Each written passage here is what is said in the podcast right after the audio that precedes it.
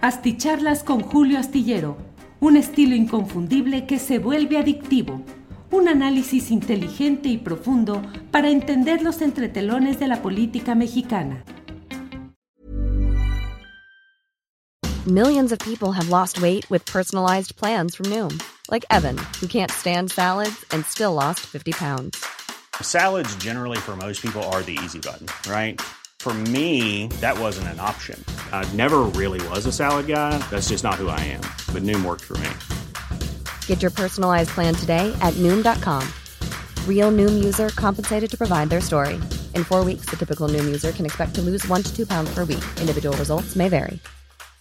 ¿No se merece tu familia lo mejor? Entonces, ¿por qué no los mejores huevos? Ahora, Egglands Best están disponibles en deliciosas opciones. Huevos clásicos, de gallina libre de jaula y orgánicos de Egglands, que ofrecen un sabor más delicioso y fresco de granja que le encantará a tu familia. En comparación con los huevos ordinarios, Egglands Best contiene la mejor nutrición como 6 veces más vitamina D, 10 veces más vitamina E y el doble de omega 3 y B12. Solo Egglands Best. Mejor sabor, mejor nutrición, mejores huevos. Visita egglandsbest.com para más información. Asticharlas con Julio Astillero, un estilo inconfundible que se vuelve adictivo. Un análisis inteligente y profundo para entender los entretelones de la política mexicana. Hola, muy buenas noches. Buenas noches. Hoy es el lunes 16 de agosto de 2021 y como siempre me da mucho gusto estar en contacto con ustedes para platicar un poco acerca pues de las notas más interesantes de un día como hoy en el cual hay eh, pues eh, cosas muy interesantes, realmente hay mucho de lo cual platicar.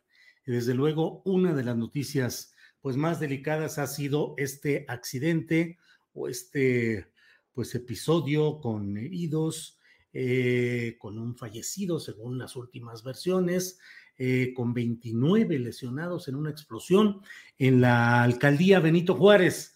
Mm, debo dar mi punto de vista sobre este tema en el sentido de que a reserva de lo que diga el peritaje, que puede ser un asunto absolutamente, pues, de un descuido personal o de un error en el mantenimiento de determinado eh, servicio, en este caso de lo que haya sucedido ahí con el gas doméstico o lo que haya correspondido, lo cierto es que todo esto se inscribe en el marco de eh, se inscribe, déjenme apuntar aquí que me salió un recadito de esos que luego salen en, aquí que dice que Windows está por eh, expirar o algo así. Entonces tengo que revisar. Ya.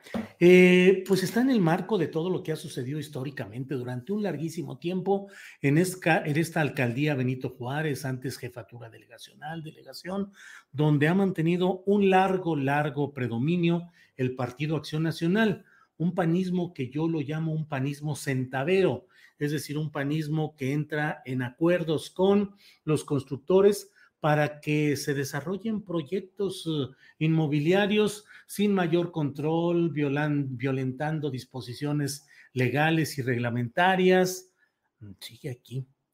Eh, mm, en el cual se plantea o se señala eh, pues toda esta serie de entendimientos que ayudan a mantener campañas y ayudan a mantener triunfos electorales en un círculo vicioso. Eh, inmobiliarios que dan dinero para que les autoricen proyectos irregulares eh, y eh, empresarios inmobiliarios que reducen la calidad de estas construcciones, del material, del mantenimiento, de la duración de los materiales, de los cables, de todo, para sacar la, la mochada que corresponde a las autoridades que autorizan y defienden ese tipo de proyectos. Bueno, pues estaremos atentos. Eh, mire, Luis, ese es el primero, ha sido el primero en llegar esta noche. Dice, excelente la entrevista al profesor Manuel Gil Antón. Recomendable que profesores y padres de familia la vean. Coincido, Luis S. Hoy tuvimos en Astillero Informa una entrevista muy interesante con el doctor Manuel Gil Antón, especialista en asuntos educativos, que entre otras cosas plantea que tratemos de serenarnos y tratemos de caer en la polarización de si mando a mi hijo o no lo mando a la escuela, a clases presenciales a partir de este 30 de agosto, y que no se asuma al que los envía como alguien que no quiere a sus hijos y que es capaz de mandarlos a situaciones de grave peligro y tampoco se considere que quien no los envía es alguien pues que desconfía de las instituciones o que pretende mantener un juicio equivocado. El doctor Gil Antón nos dio una serie, un análisis muy, muy cuidadoso, muy detallado, en el que plantea que a fin de cuentas eh, debe tomarse la decisión no en lo general, sino a partir de consideraciones muy concretas en lo local. ¿Qué tanto hay la seguridad en una escuela, en una población o en otra? de que haya la protección suficiente de ventilación, de agua corriente, simplemente el hecho de que haya la suficiente agua corriente para que los niños puedan lavarse las manos y puedan estar exentos pues de contagios. Entonces, el doctor Gil Antón les recomiendo que lo vean, está disponible en esta misma plataforma de YouTube y en la de Facebook está la entrevista con el doctor Manuel Gil Antón, que de manera muy tranquila, sin aspavientos, sin polarizaciones, pues plantea los pros y los contras de este tema. Mañana en Astillero Informa vamos a tener una entrevista eh, con el doctor, con el médico Héctor Frisby, para ver ya no solo lo que vimos hoy con el doctor Gil Antón en materia del proceso educativo en sí, sino ver mañana con el doctor Frisby los riesgos, los pros y las contras de este anunciado regreso a clases. Entonces, desde el punto de vista científico médico, ¿qué es lo que tenemos? Y ya lo veremos mañana de una a tres de la tarde. Entonces, gracias a Luis S., que fue el primer internauta en llegar a este chat Estrella Mora fue el segundo lugar. Y tercer lugar, Armida Revilla López, dice Julio Astillero, como siempre, el mejor en la información. Eh, Renato Gallegos envía saludos desde, bueno, no dice desde dónde. Eh, ya estamos al pendiente. Muchas gracias, Renato. Eh, hola, Astilleros, nos dice Petronila Laponte. Jenny Saldívar dice, eres mi medio de información, saludos desde la Sultana del Norte. Saludos, Jenny Saldívar, hasta Monterrey. Nuevo León.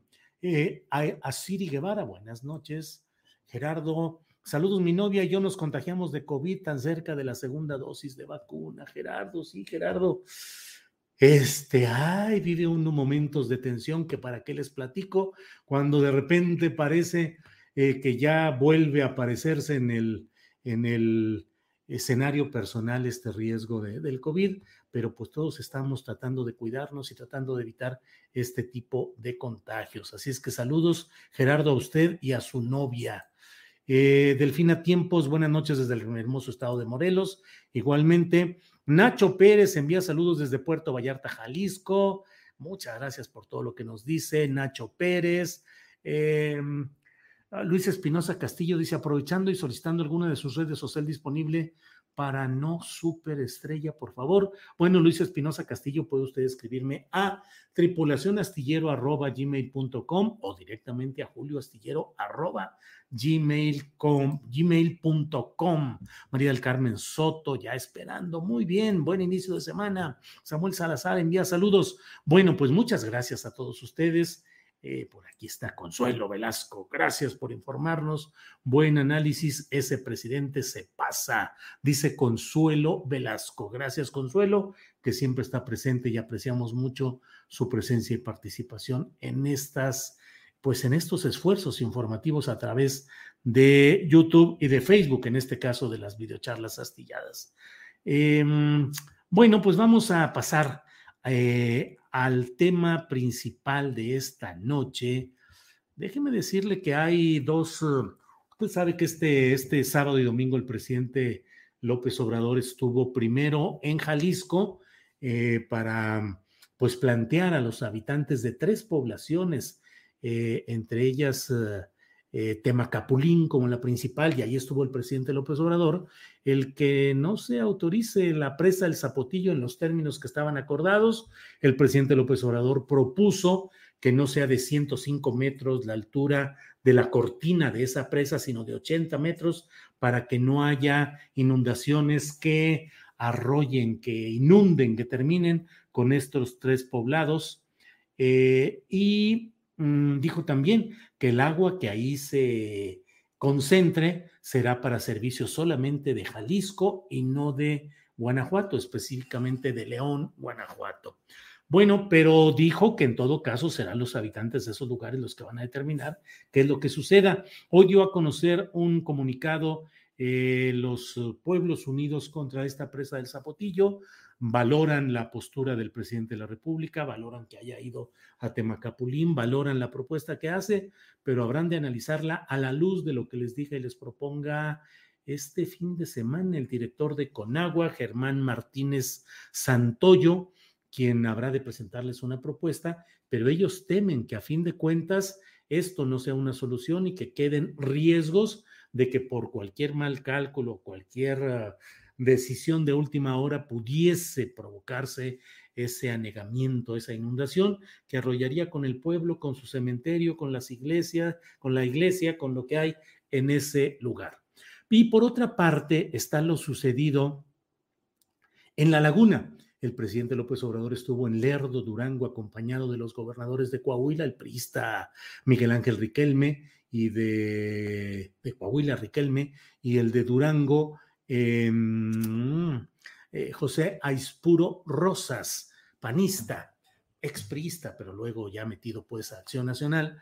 Em, y ahí las cosas son un poco más complicadas porque el presidente puso como condición eh, para avanzar con un proyecto que se llama Agua Saludable, que costaría 10, 11 mil millones de pesos, dice que se requiere que no haya amparos presentados por opositores a esa obra que él regresará el día 3 de octubre y que quiere que no estén presentados esos eh, amparos, porque si así fuera, no avanzaría con la obra y mm, ese dinero, esos recursos, se trasladarían a otro lado. Entonces, hoy he entrevistado también en Astillero Informa de 1 a 3 de la tarde y he leído luego sus declaraciones en otros medios de Francisco Valdés Pérez Gasga, que es el presidente de la Asociación Civil eh, Prodefensa del NASAS y que es la organización que presentó ya una solicitud de amparo de la justicia federal que ya fue otorgada en suspensión provisional y definitiva. Suspensión, no está todavía la resolución final, pero eh, pues ya tienen ganado en esos espacios ese amparo y hoy me dijo el doctor Valdés Pérez Gasga que no, no pueden, no sería congruente con la postura que han mantenido a lo largo de muchos años en esta asociación creada en 2021. Eh, no sería, eh, dijo el propio eh, Valdés Pérez Gasga, sería una traición a nuestra vocación ciudadana y un pésimo mensaje para los ciudadanos el que se retractara él y la organización del proceso judicial en curso. Por miedo, dijo entre comillas, por miedo a los señalamientos del presidente López Obrador de que si no se desisten de los amparos no habrá obra alguna. Hay una discusión profunda en este tema y yo invito a que lo analicemos con cuidado y con seriedad. El amparo es uno de los recursos fundamentales del sistema jurídico nacional que tiene una valía no solo en el aspecto jurídico, sino social. Es la posibilidad del ciudadano de recurrir ante el Poder Judicial para denunciar actos de poderes que ese ciudadano considere que sean lesivos a su interés. El presidente de la República dice que el Poder Judicial está podrido y que jueces, magistrados y ministros eh, responden a intereses no populares, sino a otro tipo de intereses. Pues sí, podría ser, Puede ser, hay una alta corrupción en ese poder, como la hay en el Poder Legislativo y como también la hay en el Poder Ejecutivo Federal, más allá de la oficina del presidente de la República. Pero, pues solo que se declararan disueltos los poderes de la federación, podría em, pretenderse que no se sigan las vías jurídicas en estos casos. El propio presidente de la República tiene el derecho de alegar, defenderse y argumentar en estos terrenos. Eh, si ya no vamos a contar con el Poder Judicial porque está podrido, pues tendría que iniciarse un proceso político y jurídico de índole distinta. Pero hasta hoy la vía que existe es esa vía del Poder Judicial, del Poder Legislativo y del Poder Ejecutivo. Tres poderes que son la división de poderes clásica en nuestro país. Bueno, pero mmm, he querido comentarle hoy acerca, además, de que el presidente de la República en su conferencia mañanera de prensa dijo que va con todo contra los um, eh, magistrados integrantes del poder, eh, del Tribunal Electoral del Poder Judicial de la Federación y de los consejeros miembros del Instituto Nacional Electoral. No funcionan, no responden, no se puede ir adelante con ellos. El presidente ha dicho que va a proponer una reforma, que tiene que ser una reforma constitucional y una reforma a las leyes correspondientes para pues cambiar a todos los magistrados miembros del poder del Tribunal Electoral del Poder Judicial de la Federación y todos los consejeros del Instituto Nacional Electoral. Es una decisión fuerte, vigorosa, que tiene antecedentes, desde luego lo hemos platicado aquí mismo, Ernesto Cedillo Ponce de León en 2000, eh, eh, en 1994, en un diciembre vertiginoso, cuando tomó posesión, con el encima, con el poder de Carlos Salinas de Gortari, que quería ejercer un cacicazgo transeccional, eh, logró a lo largo de diciembre eh, conjuntar todo para que el 31 de diciembre se publicara el decreto en el diario oficial de la Federación que establecía la jubilación forzosa de los 21, 26, 26 ministros de la Suprema Corte de Justicia de la Nación que existían en ese momento. Jubilación forzosa. Adiós. Y el nombramiento de 11 nuevos miembros de este poder, eh, de esta sala eh, superior, la, la sala de la Suprema Corte de Justicia de la Nación. Entonces, bueno, existe ese antecedente polémico, discutido, pero ahí está un, un, antecedente que dio paso al sistema que se tiene actualmente, a la conformación de ellos. De hecho, una de las beneficiarias de aquella maniobra de Ernesto Cedillo es la actual secretaria de Gobernación, eh, Olga Sánchez Cordero, que entró en esa eh, nueva eh, conformación de la Suprema Corte de Justicia de la Nación. ¿Hasta dónde puede avanzar esto? ¿Habrá la posibilidad del Frente Unido opositor PRI, PAN y PRD que sean capaces de frenar la intención del presidente López Obrador de hacer estos cambios profundos? Eh, ¿Quedará todo en un intento que solo mmm, envenene o eh, polarice más la situación difícil que ya se da hoy entre la mayor parte de los de la élite del Poder Judicial de la Federación y del Tribunal Electoral del Poder Judicial de la Federación y de los consejeros del INE, o habrá un cambio que avisore o que anuncie nuevas circunstancias en la política nacional. Veremos qué es lo que sucede. Es una apuesta fuerte del presidente López Obrador. A mí me parece que va a encontrar fuerte resistencia porque los intereses contra los cuales él combate y que quiere cambiar están muy acantonados en estos espacios del Poder Judicial de la Federación, del Tribunal Electoral y del Instituto Nacional Electoral.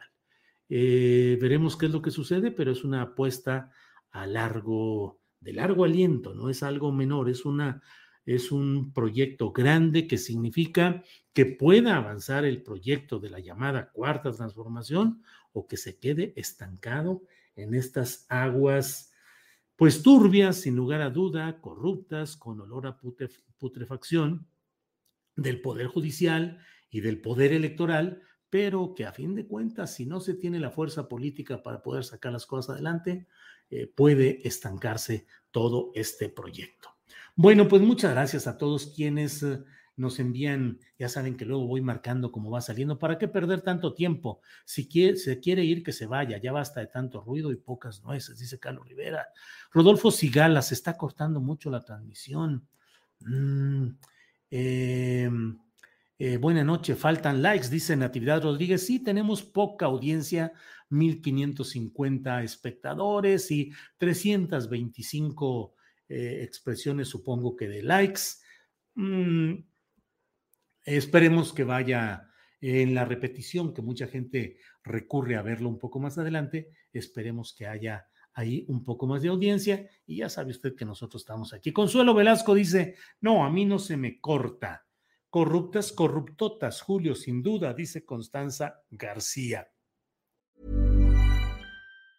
Getting engaged is a moment worth cherishing. A one-of-a-kind ring that you design at Blue Nile can help your love sparkle. Just choose your diamond and setting. When you've found the one, you'll get it delivered right to your door. Finding the right engagement ring can be nerve-wracking. At Blue Nile, you'll have the expert guidance needed and a diamond guarantee that ensures you're getting the highest quality at the best price. Cherish all of life's moments and save up to 30% at BlueNile.com. That's BlueNile.com. ¿Te preocupas por tu familia? Entonces, ¿por qué darles solo huevos ordinarios cuando pueden disfrutar de lo mejor? Eggland's Best, los únicos huevos con ese delicioso sabor fresco de granja, además de la mejor nutrición, como 6 veces más vitamina D, 10 veces más vitamina E y 25% menos de grasa saturada que los huevos regulares, además de muchos otros nutrientes importantes. Así que, dales los mejores huevos. Eggland's Best, mejor sabor, mejor nutrición, mejores huevos.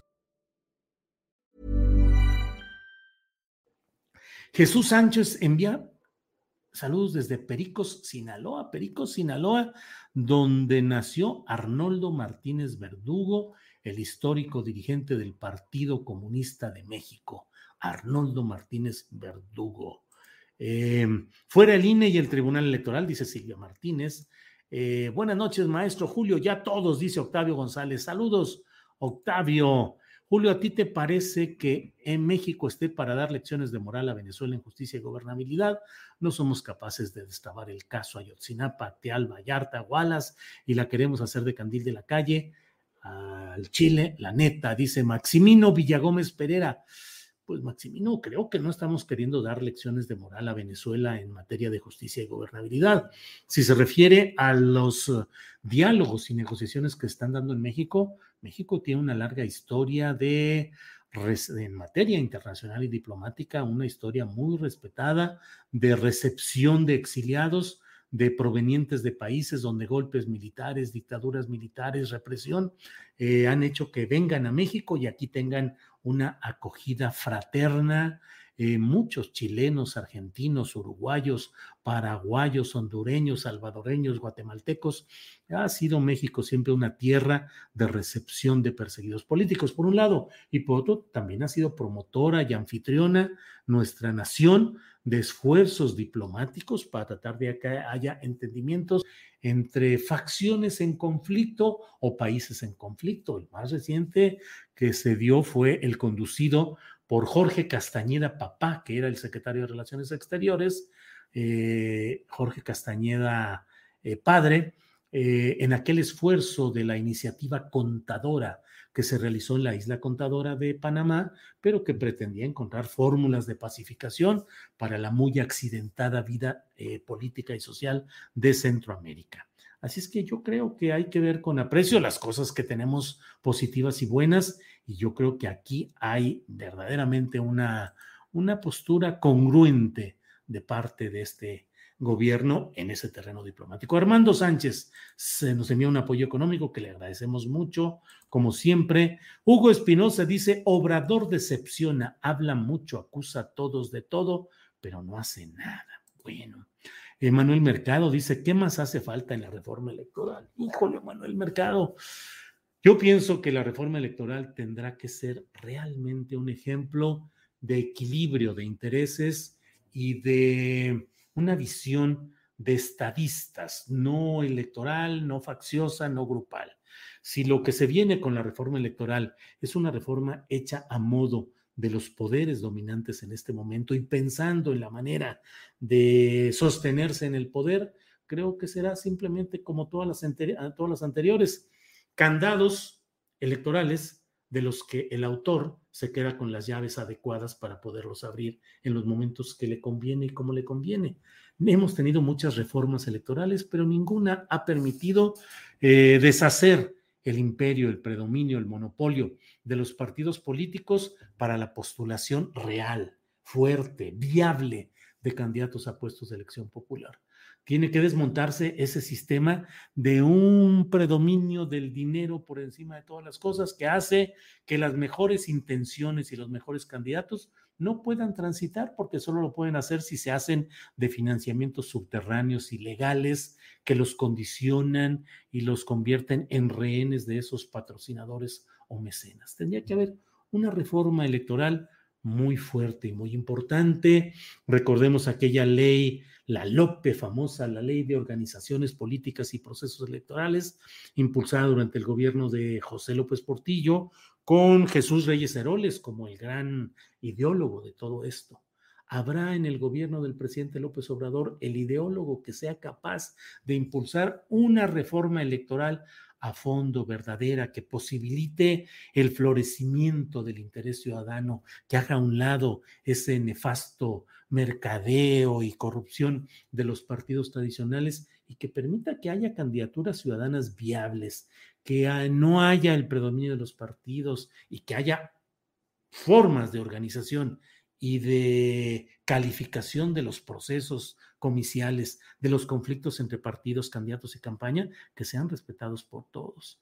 Mientras no tengamos autoridades que emerjan de procesos realmente bien realizados, respetables, no vamos a poder avanzar porque siempre nuestros representantes, nuestras autoridades van a estar estancados en los compromisos económicos que les permitieron llegar al poder. Bueno, eh, no hay condiciones en el Congreso que hagan pensar que habrá reforma, no seamos ilusos, dice Suárez Márquez. Y yo soy el escéptico, pero pues es que está complicado. Y como siempre, este programa están llegando las Gilbertonas, dice Jico Garra. Eh, Alejandro Ramos Escobar dice, a AMLO se le está acabando el tiempo.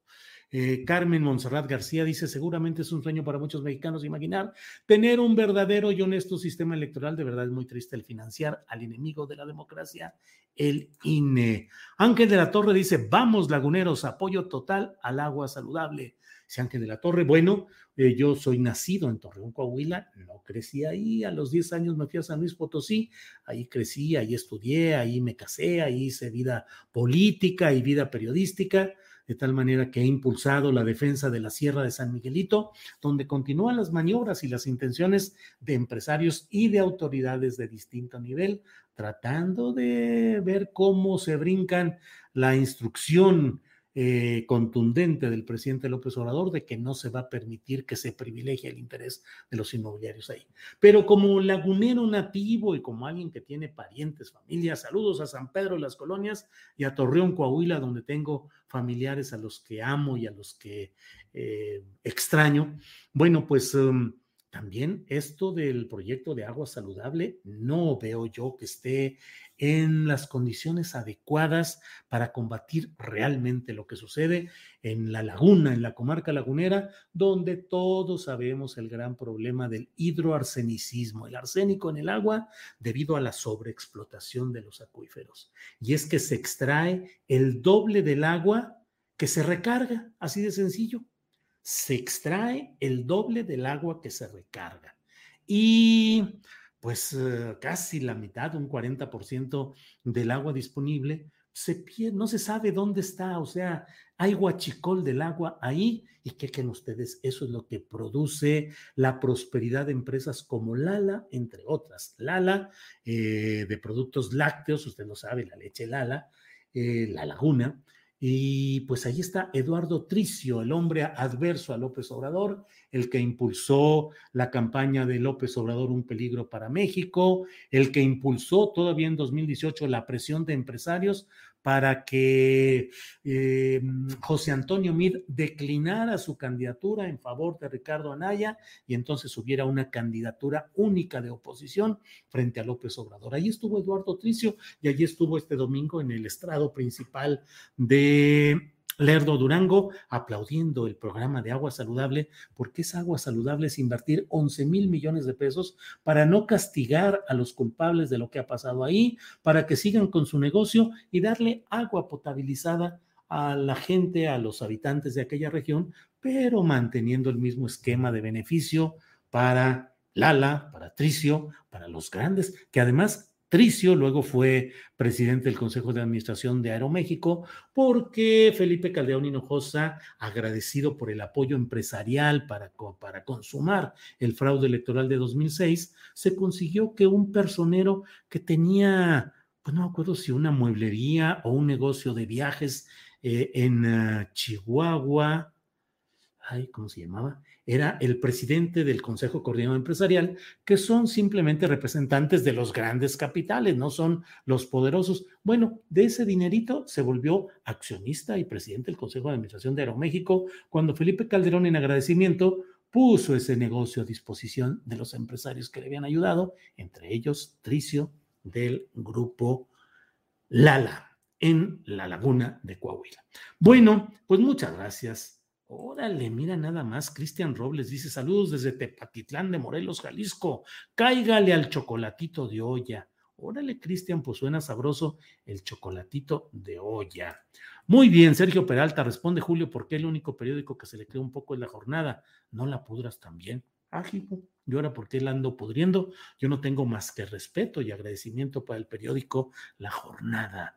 El proceso de cambio hacia la izquierda que se ha dado en México no podría ser comprensible si no fuera por la presencia de la jornada, donde muchos articulistas, reporteros, fotógrafos, editores, administradores, trabajadores han dado pie a un proyecto político de periodismo a favor de la izquierda. No nos, no nos damos, no nos engañamos ni decimos lo contrario. La jornada hemos defendido las causas progresistas, las causas de izquierda se le ha dado voz a las eh, expresiones de la sociedad que no hubieran tenido espacio en ningún otro lado.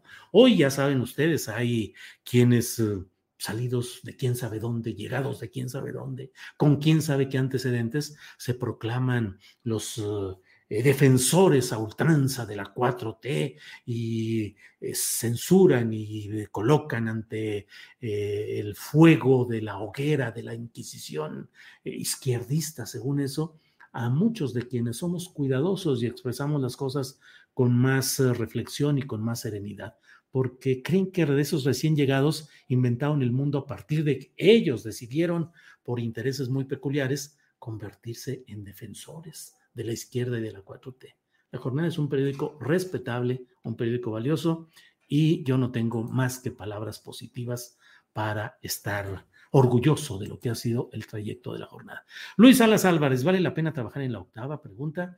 Híjole, pues no sé, habrá que preguntarles a los que están ahí. Yo ya desde hace un año y medio casi salí de la octava y eh, la verdad estoy muy tranquilo y muy contento de estar eh, pues trabajando aquí, eh, con, nunca tuve ningún condicionamiento ni imposición en mis entrevistas, en mi trabajo en la octava.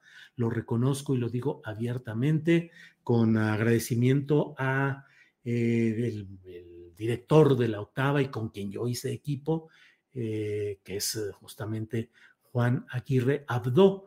Pero bueno, pues terminó mi periodo y mejor ya dije adiosito y ahora estamos por estos lados. Bueno, Em, cuando iba en la secundaria compraba la jornada y ya de adulto, por desgracia, compraba el economista, pero ya de nuevo regresé a la jornada, ja, ja, ja, dice Marco Antonio Cruz. Marco Antonio, hay artículos muy buenos, articulistas, opiniones en la jornada que de verdad vale la pena eh, analizar y eh, recordar.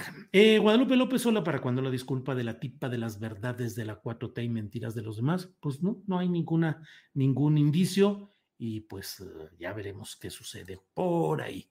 Pues tú trabajas para la jornada, ¿cómo no les vas a lavar la cara de ellos? Comes, jajaja, ja, ja, dice Miguel, ah, Carino, no, no se crea que es por comer de la jornada. Eh, trabajo para la jornada, sí, yo le vendo mi columna astillero como yo, como Julio Hernández, a la jornada y la jornada la publica. Pero mire, ahora sí que no está usted para saberlo ni yo para contarlo pero llevo ocho años en que no tengo ningún aumento salarial ni lo he pedido, eh, no salarial, sino de honorarios, porque yo a veces digo, entre serio y broma, yo pago por estar en la jornada. Una absoluta libertad, lo que yo publico se respeta absolutamente. Entonces, eso no tiene, como diría el clásico, eso no tiene precio. Eh, Pepe Garza dice, muchos en la jornada defienden al régimen militar y asesino de Venezuela. Eso para mí la descalifica como de izquierda. Pues no, Pepe Garza, la izquierda analiza con cuidado lo que sucede en Venezuela, en Cuba, extrae experiencias, lecciones, critica lo que está mal, pero tampoco podemos cerrar los ojos ante lo que ha sido el embate permanente de Estados Unidos contra Cuba, contra Venezuela, con errores de Nicolás Maduro graves, con errores de el gobierno de Fidel Castro, de Raúl Castro, ahora de el nuevo Díaz Canel, pues desde luego con errores, desde luego con defectos, pero no es tampoco tan sencillo así para verlo solo en blanco y negro. Constanza García, sin duda la jornada desde la mujer en el periodismo, nada que ver con medios verelescos. Esa no me la sé, no sé qué quiere decir, verelesco. Eh, Javier Sanz, mi querido Julio Astillero, excelente entrevista en Rock 101, imparcial al 100 en tus opiniones. Saludos. Sí, Javier Sanz, pero con poca audiencia realmente, y no es que me, a mí me impacte o me atenúe mi entusiasmo el que haya poca audiencia, pero eh, Luis Gerardo Salas fue un emblema de la lucha por la música de rock, cuando hablar de rock era todo una, era un reto a, a la institucionalidad que no quería que hubiera espacios de música alternativa distinta, el rock and roll en México. Entonces, Luis Gerardo Salas me entrevistó en este espacio, Rock 101. Les recomiendo que se asomen y es una buena eh, historia. Bueno, em, dice Jaime Martínez, hasta el momento la jornada todavía no se pinta de azul, pitufo, anaranjado, qué bueno. No, Jaime Martínez, yo creo que no se va a pintar nunca la jornada de azul, pitufo y anaranjado. Ahora sí que podremos tener muchos defectos, pero no creo que vayamos a ir por ahí. Bueno, pues eh, eh, Julio, ¿te gustaba radioactivo? Sí, cómo no, me pregunta Gina Edith González García. Claro que sí. Eh, Yajoneria Reina envía abrazos desde Atlanta. Bueno, pues ha sido un placer estar con ustedes en esta noche del lunes. Déjenme ver que siempre traigo esos problemas de que no ubico el calendario. Lunes 16 de agosto. Gracias, nos vemos mañana de 1 a 3 en Astillero Informe. Informa, acompáñenos. Estamos haciendo un periodismo de resistencia. Y le voy a decir por qué resistencia somos resistencia porque estamos resistiendo a los embates de quienes quieren que dejemos de hacer periodismo y que nos dejemos llevar por eh, los deseos de ciertos segmentos de la audiencia de estar a favor de un grupo o de otro y que cerremos los ojos ante realidades de las cuales muchas las estamos diciendo y las vamos a seguir diciendo porque la mejor manera de apoyar a un proyecto de cambio en México es señalar los defectos y los errores con la esperanza de que las autoridades, los políticos, los que están en el poder, conozcan, documenten y puedan ayudar a que este proceso no se descarrile o no quede solamente en una condición pues de un paso sexenal que pueda enfrentar una serie de descalificaciones y de retrocesos desde una derecha que creo que lo dije con Luis Gerardo Salas, que puede tener un regreso de la derecha muy vengativo contra todas las expresiones de izquierda y todo lo que haya sido progresismo. Y mucho me temo que muchos de los valientes superdefensores hoy de la 4T habrán de regresarse al mismo lugar de donde salieron, es decir, el anonimato o la nada. Y créanme que la jornada y algunos de sus columnistas y articulistas seguiremos luchando por un proyecto de izquierda, como lo hemos hecho a lo largo de mucho tiempo. Entonces, somos periodismo en resistencia. Vamos a resistir. Pero los invito a que nos ayuden acompañándonos en este esfuerzo, a que escuchen, a que valoren, a que analicen lo que presentamos. No hacemos periodismo para aplaudir ni para estar en sintonía con el poder, pero los invitamos a escucharlos. Entonces, mañana de 1 a 3, por favor, ahí estamos en la frecuencia de YouTube. Por esta noche, muchas gracias y hasta mañana. Para que te enteres de las nuevas asticharlas, suscríbete y dale follow en Apple, Spotify, Amazon Music, Google o donde sea que escuches podcast. Te invitamos a visitar nuestra página julioastillero.com. ¿Te preocupas por tu familia? Entonces, ¿por qué darles solo huevos ordinarios cuando pueden disfrutar de lo mejor? Eggland's Best, los únicos huevos con ese delicioso sabor fresco de granja, además de la mejor nutrición, como 6 veces más vitamina D, 10 veces más vitamina E y 25% menos de grasa saturada que los huevos regulares, además de muchos otros nutrientes importantes. Así que, dales los mejores huevos. Eggland's Best, mejor sabor, mejor nutrición, mejores huevos. ¿No te encantaría tener 100 dólares extra en tu bolsillo? Haz que un experto bilingüe de TurboTax declare tus impuestos para el 31 de marzo y obtén 100 dólares de vuelta al instante. Porque no importa cuáles hayan sido tus logros del año pasado, TurboTax hace que cuenten. Obtén 100 dólares de vuelta y tus impuestos con 100% de precisión, solo con Intuit TurboTax. Debes declarar para el 31 de marzo. Crédito solo aplicable al costo de la presentación federal con TurboTax Full Service. Oferta sujeta a cambios o cancelación en cualquier momento. Para que te enteres de las nuevas asticharlas, suscríbete y dale follow en Apple, Spotify, Amazon Music, Google o donde sea que escuches podcast. Te invitamos a visitar nuestra página julioastillero.com.